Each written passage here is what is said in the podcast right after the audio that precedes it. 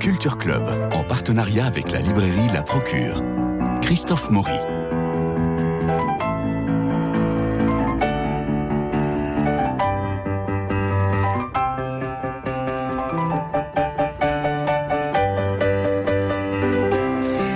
Covid aura fait des dégâts et la gestion de cette pandémie, ce cauchemar administratif, a considérablement changé les choses.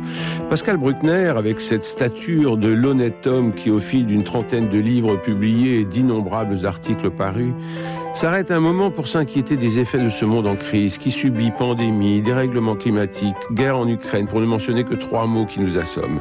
Les lecteurs de Pascal Bruckner ne seront pas étonnés de cet équilibre intellectuel, de formules chocs qui font réfléchir. En 156 pages, ce n'est guerre et paix.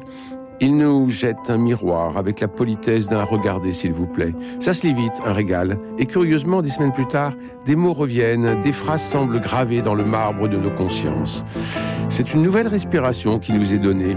Le Covid a intensifié le déséquilibre entre les droits et les devoirs. La fin de l'insouciance s'accompagne du triomphe des passions négatives. On se définit désormais par soustraction. On souhaite moins consommer, moins dépenser, moins voyager. Ou par opposition, on est contre, on est anti-vax, anti-viande, anti-vote, anti-masque, anti-nucléaire, anti-passe, anti-voiture. D'ailleurs, en médecine, le terme négatif, ne pas être infecté par le sida ou le coronavirus, a pris un sens salutaire alors que positif est devenu synonyme de souffrance possible. Le monde d'avant était déjà à l'agonie quand le Covid a commencé et nous ne le savions pas. Pascal Bruckner, bonjour. Christophe Henry. Alors quoi C'est un cri, c'est un coup de gueule? Ah non, c'est pas un coup de gueule, c'est, vous l'avez dit, c'est un miroir, c'est un constat, c'est aussi un diagnostic. Voilà, je pense Ouais. que pour euh, guérir une société comme la nôtre qui est à l'évidence malade, l'actualité en, en donne la preuve tous les jours, il faut faire un diagnostic à peu près juste et puis ensuite à chacun d'en tirer des conclusions. Mais c'est terrible. Oui, c'est terrible, mais... Parce que sur tous les sujets, sur tous les sujets, euh, nous perdons de nos libertés, nous perdons de nos goûts, nous perdons de nos saveurs. C'est ce que vous, c'est c'est ce que vous nous donnez. Oui, c'est-à-dire que euh, vous avez mentionné donc les, les mots qui nous qui nous environnent, le, le- le- la pandémie, le réchauffement climatique, la guerre, le terrorisme. Et face à cette euh, accumulation d'infortunes, la plupart des gens réagissent par le refuge, la volonté de se réfugier chez eux. Et donc, effectivement, quand on préfère la sécurité à la liberté, cela veut dire qu'on a fait, déjà fait bon marché de, la, de cette dernière et qu'au fond, euh, le chez-soi représente une sorte d'ultime euh, euh, cachette où on sera, pense-t-on, à l'abri de- des horreurs du, du- du monde, de la, de la brutalité des choses. Et c'est une... euh, voilà, c'est D'où une- votre titre, le sens, euh, le sacre des pantoufles du renoncement, du renoncement au monde, c'est-à-dire qu'on va préférer euh, les pantoufles plutôt que les baskets pour sortir courir. Par, par exemple, oui, mais oui, c'est ça, la, la pantoufle symbolise le, le- le- le confort intérieur que l'on retrouve quand on est chez soi, mais elle peut devenir aussi, comme la robe de chambre, comme le pyjama, une sorte d'objet politique pour dire qu'on a fait sécession du monde extérieur et qu'au fond, le seul univers où on se sente bien avec ses proches, c'est la maison, c'est l'appartement. Alors ça peut être euh, aussi le village, ça peut être la communauté, ça peut être la ZAD, la yourte, puisqu'aujourd'hui on a Mhm. multiplié les modes d'habitation.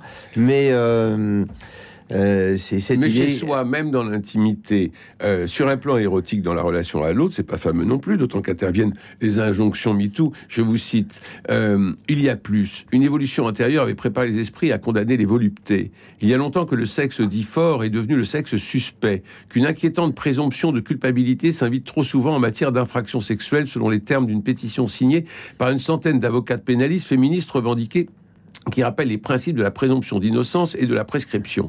Comment s'étonner que la natalité se soit effondrée en 2020, elle remonte un peu depuis, et que l'appétit amoureux décline puisque le simple contact des épidermes est à la fois passible de poursuites en cas de litige et gros de menaces démesurées en cas de, en matière de santé. La libération de la parole des femmes est salutaire, nous sommes d'accord, mais quand les contraintes sanitaires croisent des injonctions de MeToo, l'érotisme entre dans l'ère de la défiance. Donc on peut être en pantoufle, on peut être chez soi, on peut être dans l'intimité, mais euh, on va s'arrêter là. C'est oui, c'est-à-dire que les, les journaux ont noté ce qu'ils ont appelé une récession sexuelle, Ouais. c'est-à-dire un manque d'appétit libidinal de la jeunesse. euh, alors qui est dû à plusieurs causes. Bon, avant, il y avait le sida. Maintenant, il y a le Covid. Et le, le propre du Covid, c'est que rien ne vous prémunit du Covid. C'est-à-dire que même un, un baiser, un souffle peuvent vous infecter. Vous voilà donc euh, sous la coupe de cette euh, de, de ce coronavirus. Et puis, il y a effectivement toute cette méfiance entre les entre les sexes. Pardonnez-moi d'utiliser les mots d'autrefois Hum l'homme et la femme. Ça, je pense que ça existe encore et qu'il n'est pas honteux de le souligner. Et, euh, et donc tout rapport hétérosexuel, d'après MeToo, est gros d'une d'une violence symbolique, puisque l'homme, on le sait, c'est dit tous les jours dans la presse, l'homme est par nature un bourreau, tandis que la femme serait par nature une victime. hein. C'est ce qu'on Oui. entend euh, jour et nuit depuis quelques années. Bah, on Et- fait- et- on et fait c'est une quoi évolution qui vient des États-Unis. Et donc, euh, quand un, un jeune garçon et une jeune femme se rencontrent, euh, lui a toujours peur d'outrepasser ses droits et, de, et- Ah oui. et de, de briser le consentement. Et elle se dit qu'au fond, ce- cette relation est peut-être du viol et qu'elle est peut-être une victime sans le savoir. Oui, et puis euh, rien, rien que de la regarder, ça la stigmatise. Et le regard, vous savez que les anglo-saxons ont inventé le eye rape, le, le- le viol par le regard. Netflix, ça c'est pas dans le livre, mais Netflix a demandé à ses acteurs de ne pas euh, se regarder plus de 5 secondes sous peine de renvoi. Donc tout, tout ça fait une ambiance qui n'est pas très propice aux épanchements, aux voluptés, euh, aux câlins. Et euh, il ne faut pas s'étonner qu'effectivement, il y a une sorte de recul dans ces libertés que nous nous sommes données durant la fin du XXe siècle. Donc le sacre des pantoufles, enfermement, sans intimité. Alors, on, si on peut avoir de l'intimité avec, euh, oui, avec euh, sa, Avec son livre. avec son livre, avec son épouse légitime. Mais c'est vrai que ce sont des activités qui ne sont pas exaltantes et que la, euh, la- c'est une vie par procuration. C'est ça qui est extraordinaire, c'est que la, la grande différence entre la, vie chez soi en 2022 et la vie chez soi au début du XXe siècle, c'est qu'aujourd'hui nous avons les réseaux et donc on part sur- et le portable et donc euh, nous pouvons faire abstraction du monde puisque le monde vient à nous. Donc on sait tout, tout de suite, tout le temps, instantanément. Nous savons ce qui se passe. Nous n'avons plus besoin d'aller au cinéma. Grave crise du cinéma, Mhm. puisque nous avons les, les Netflix et que le cinéma coûte cher. Le théâtre est en crise. Le spectacle vivant est en crise. 43%. Voilà, le- les voyages sont en crise. On dit les gens se remettent à voyager. Non, attention, on confond. Il y a un rattrapage des déplacements qu'on n'a pas pu faire, mais les grandes agences de voyage vous, dites disent qu'effectivement, les gens sont inquiets et hésitent à aller loin. De toute façon, quand on regarde la carte du monde aujourd'hui, par rapport à la fin du XXe siècle, regardez les lieux où vous ne pouvez plus aller. Tout ce qu'on appelait la route des Indes, elle est fermée Mhm. qui a envie de traverser l'Iran, l'Afghanistan et le Pakistan, Non. surtout si vous êtes une femme. Je pense que ça n'est pas recommandé. Toute l'Afrique subsaharienne, à l'exception du Sénégal pour l'instant, est en proie aux agitations djihadistes, presque jusqu'à la frontière de l'Afrique du Sud. Mhm. Donc tout ça veut dire que le monde est en train de se rétrécir et euh, l'avion est criminalisé car il Mhm, produit oui. des gaz à effet de serre. La voiture est criminalisée, même si la grève récente a, monté que, a montré que 80% des Français ne peuvent pas vivre sans voiture. Oui. Donc Paris et les, les grandes métropoles ne sont pas un, un bon reflet du reste de la France. Et on remplace le mot voyage par le mot mobilité. Voilà, c'est mobilité. Vous avez le droit de prendre votre vélo. Vous faites le Mais tour. vous prenez votre carte de la mobilité, voilà, et puis vous faites le tour de- du, du- du pâté de maison. Je reviens Et- sur vos formules choc, euh, Pascal Bruckner. Vous écrivez euh, le contraire de la libido, ce n'est pas l'abstinence, c'est la fatigue de vivre. La fatigue de vivre. Est-ce que c'est pas l'essoufflement de l'Occident, ça? Et pourquoi? Oui, c'est possible, effectivement, parce que le mot libido euh, a été réduit notamment par la psychanalyse au Mhm. simple désir sexuel. Mais en fait, quand on lit, euh, par exemple, Saint-Augustin ou les, les théologiens, la libido, c'est l'appétit de vivre oui, global. c'est la gourmandise. c'est la, la gourmandise de la vie, c'est la gourmandise de la beauté des choses, de la nature. C'est tout ce que nous aimons. C'est oui, tout ce que nous aimons. Et euh, donc, effectivement, il y a une sorte de couvercle qui est mis sur nos passions, car euh, ces passions sont nocives dès lors qu'elles nuisent à la bah, à l'équilibre climatique, à la santé de la planète, euh, au bonheur d'autrui. Et donc, tout ce qui est de l'ordre de l'initiative, de l'instinct, doit être bridé. Exact. C'est une sorte de néo-puritanisme, mais au nom, au nom de Gaïa, au nom de notre mère Gaïa, la planète. Mais alors, ce qui est terrible, c'est que ce n'est pas euh, euh, interdit par une volonté politique, sinon on serait dans le complotisme ou dans, dans- ou dans tout ce que vous voulez, mais c'est, c'est, ce ce sont des événements qui se, euh, qui se corrèlent, qui se, qui, se mettent ensemble pour donner une situation quand même assez, euh, assez anxiogène. Je vous lis, le Covid a ressuscité les deux grandes phobies modernes, la paranoïa, la peur de l'autre, et l'hypochondrie, la peur de soi. La certitude que notre corps porte en lui le germe ou la maladie qui va le tuer.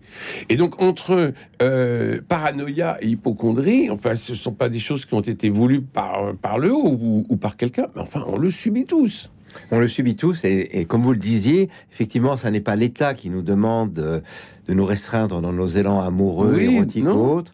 Ça vient de la société civile et ça vient d'une partie du camp politique, l'ultra-gauche, qui portait jusqu'à très récemment un projet d'émancipation et de libération, qui maintenant euh, porte un projet de répression, d'autocontrôle, de culpabilité euh, de tous à l'égard de chacun.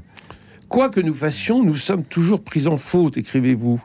Alors, encore une fois, euh, là, on vient de mentionner l'ultra-gauche, mais est-ce les médias, les politiques, le manque d'esprit critique parce qu'on n'a pas le bagage intellectuel pour dire euh, on va prendre un peu de distance par rapport à tout ça, vous pensez? Oui, alors c'est peut-être là, comment dire, c'est peut-être l'autre versant des années euh, heureuses et joyeuses, 70, 80, 90. La folie La folie de l'ouverture, la, la, chute des tabous. Là, c'est une certaine manière de, effectivement, de revenir sur les, euh, sur les concessions qui avaient été faites, sur la permissivité de la société.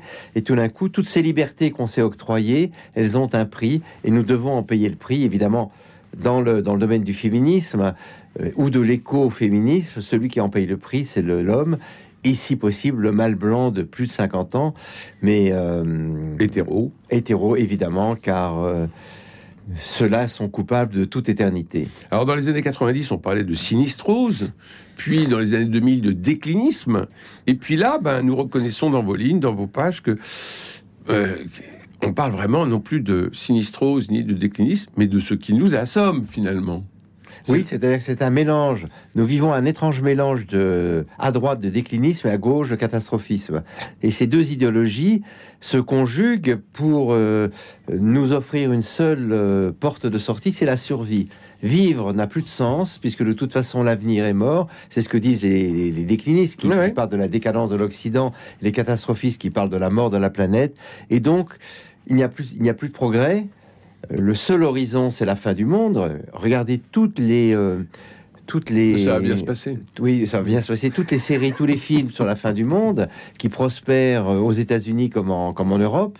Et donc, notre seul idéal, c'est de survivre petitement dans un bunker, dans un. Dans, Alors, Pascal Bruckner, dans une ZAD. Avec, avec nos nouvelles fenêtres, que sont les écrans et l'addiction aux écrans, je vous cite encore, l'écran est vide à force de pléthore, de trop-plein, et l'addiction qu'il produit vient de qu'avec lui. Et l'addiction qu'il produit vient euh, de ce qu'avec lui, pardon, l'événement n'est pas vécu par procuration. Quand il ne se passe rien dans une vie, il est au moins là pour forger un simulacre de réalité. Et là, on va rentrer dans les métavers, on va rentrer dans tout ce qui nous arrive, qui était quand même un peu un cauchemar. Euh, enfin, je sais pas, un cauchemar, oui, non Oui, enfin. Euh, enfin, c'est la, seule, la seule fenêtre de sortie dans cette intimité, dans le, ce repli sur soi, dans le sacre des pantoufles euh, que vous éditez aux éditions Grasset, Pascal Bruckner. Eh bien, la seule porte, c'est l'écran. Et l'écran donne une addiction, et cette addiction nous coupe de la réalité et nous coupe encore un peu de nous-mêmes. Oui, le, cercle est, le, cercle est très vicié. Oui, l'écran fait écran au monde. Oui, c'est ça. Et donc, à partir du moment où on, mène une vie entièrement vouée aux écrans, on peut être sûr que la réalité extérieure sera oubliée, sacrifiée, puisque de toute façon, c'est vrai que sur mon portable comme sur euh, ma, lunette d'ordinateur, il se passera toujours beaucoup plus de choses virtuellement que, que dans la réalité. Et quand on voit euh, partout dans le métro, dans le bus, dans les avions, euh, dans la rue, les gens vissés sur leur écran, ils en attendent quelque chose qui est de l'ordre, je dirais presque, de la révélation métaphysique. Est-ce qu'il va enfin m'arriver quelque chose? Est-ce que je vais recevoir un message du transcendant, du très haut, du divin, de la providence, qui va me dire que je suis sauvé? Mais le portable le plus perfectionné, avec le plus d'applications, peut tout vous offrir, sauf un amour authentique, sauf des amitiés réelles, sauf un, destin hors pair. Et sauf un parfum. Et sauf un parfum. Mais enfin. Alors vous allez assez loin. Vous dites l'âge digital marque le triomphe de la distraction et la défaite de l'attention. Nous perdons l'attention aux autres, mais aussi nous perdons notre attention intellectuelle, c'est-à-dire euh, euh, à pouvoir lire 160 euh, pages comme votre livre en, un souffle. Oui, alors ça, évidemment, ça me désole, comme vous l'imaginez bien, mais heureusement, il y a encore des hommes et des femmes qui lisent dans les transports publics. Je regarde ça parce que ça, ça m'intéresse. Mais ce qui, je trouve que l'image la plus triste du règne de l'hypertechnologie aujourd'hui, c'est ces couples qui dînent face à face et chacun sur son portable. Oui, oui, ça, ça se voit de plus en plus. Et parlent de leur côté, euh, et, c'est juste passe-moi le sel, tu, tu, me verses un peu de vin, et, et c'est évidemment c'est le, le, degré zéro de la relation. On a parlé de l'intimité, on a parlé de l'enfermement, de l'intimité, de la libido, on a parlé du numérique, on va aller même aller jusqu'à la météo on est passé de la théorie des climats à la théorie du dérèglement climatique. La météo n'est plus le baromètre de l'âme, mais le thermomètre de la déraison humaine. Elle est devenue une science de l'alerte et même de l'alarme. Derrière le sourire des présentatrices se cache désormais un danger terrifiant. Oui, mais tellement vrai, mais tellement vrai, Pascal oui, Terrifiant, mais moi, moi j'adore la météo. Moi aussi. Je rate pas un bulletin météo, surtout quand je suis en déplacement. Et euh, je m'aperçois que dans encore jusqu'au au tout début des années 2000, les euh, présentatrices météo, surtout dans les pays de l'Est, faisaient un show. Et notamment l'été, quand il, y allait y avoir du soleil, elles se mettaient en maillot de bain pour vous dire demain, vous pourrez aller à la plage comme moi, vous pourrez vous mettre à l'aise. Et là maintenant, c'est fini, puisque toute belle journée est porteuse d'une canicule, d'une sécheresse qui va évidemment dévaster les champs et faire pleurer dans les chaumières. Alors même la météo nous inquiète, que faire, comment s'en sortir? La colère est réelle.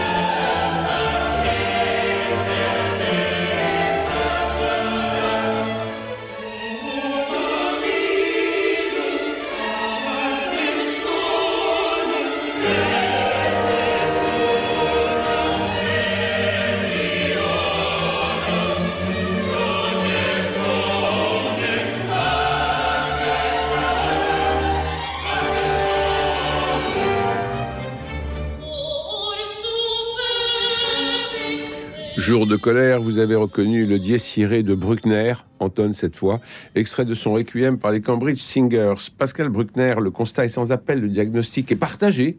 Nous sommes d'accord. Vous l'avez, vous l'avez, vous l'avez bien euh, planté, évoqué. On va arrêter, si vous le voulez bien, avec le discours catastrophiste qui, au lieu de nous réveiller, nous engourdit. Alors écrivez-vous.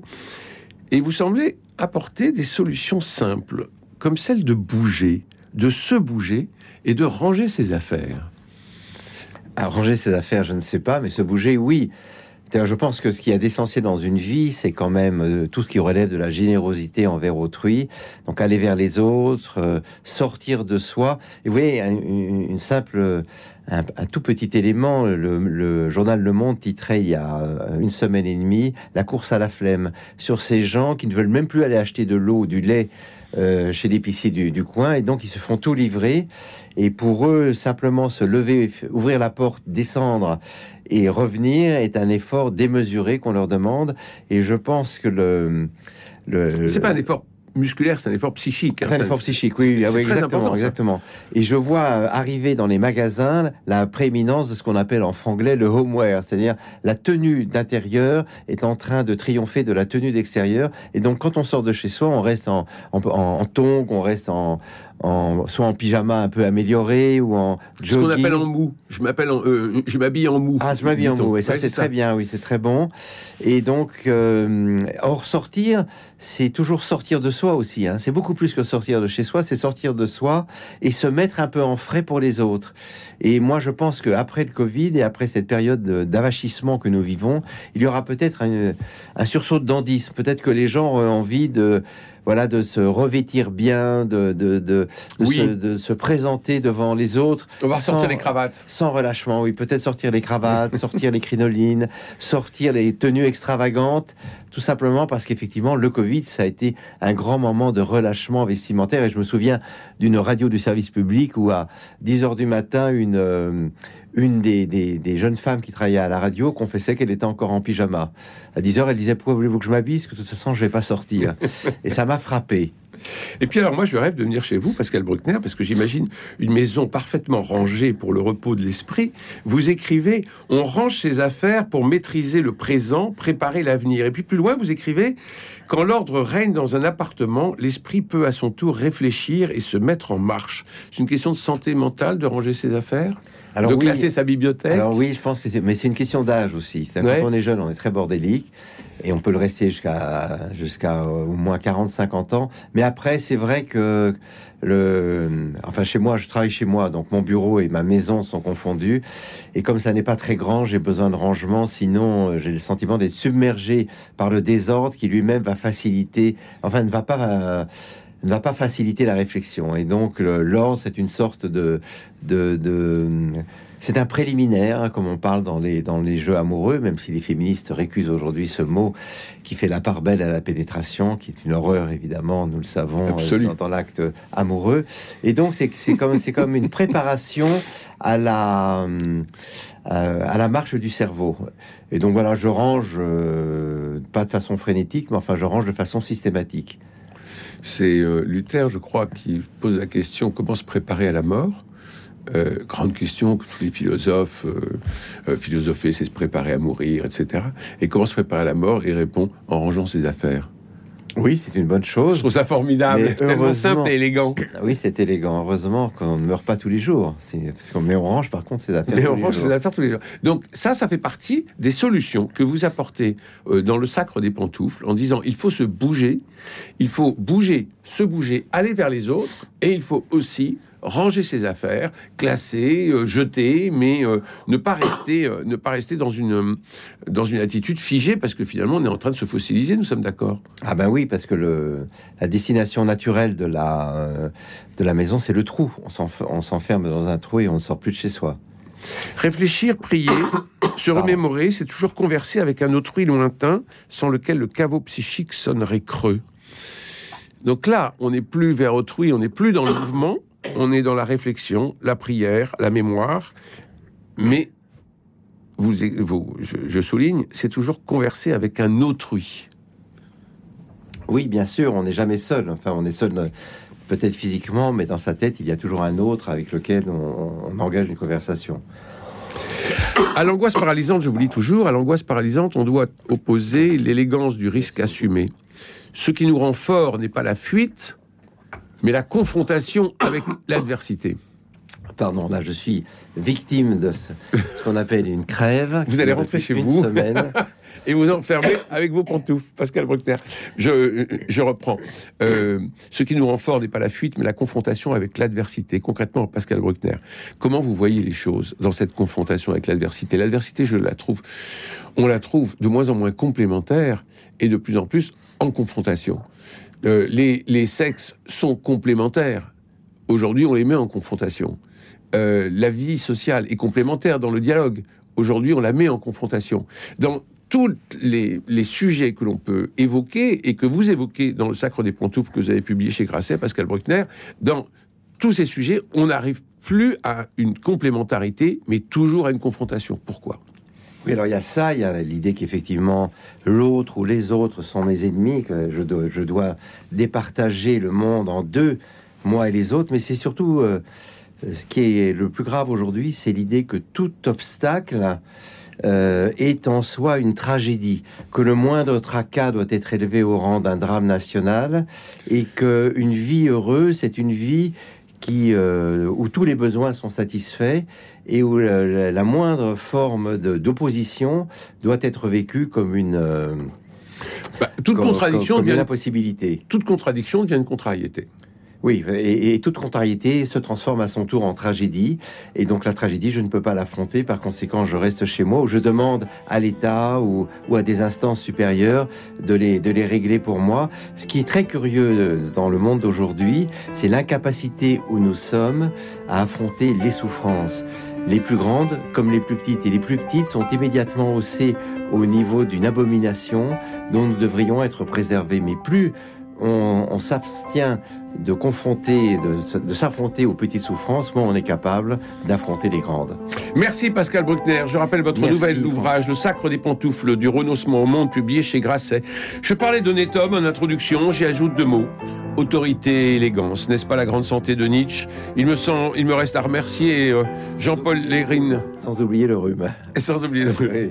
Il me reste à remercier Jean-Paul Lérine pour la réalisation, Philippe Alpeuch pour le générique, François Dieudonné pour l'organisation des studios, Louis-Marie Picard qui vous permet de réécouter l'émission en podcast et de la rediffuser. Nous nous retrouvons demain mercredi pour la sortie des films en salle.